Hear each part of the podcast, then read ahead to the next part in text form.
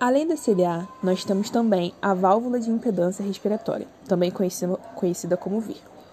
Esse é um equipamento acoplado ao tubo endotraqueal que tem por função impedir a entrada de ar durante a fase de descompressão da RCP, e isso vai provocar um aumento do retorno venoso para o coração.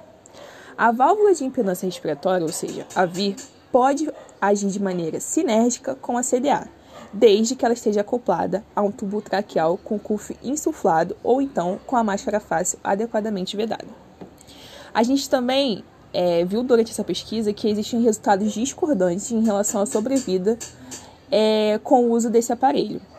Porém, esse uso é indicado apenas para manipulação por uma equipe treinada, assim como os demais, é, como os demais aparelhos que a gente precisa. Esses últimos aparelhos, né, no, de modo geral, eles precisam de uma equipe especializada. Eles são mais de uso hospitalado que de um uso de.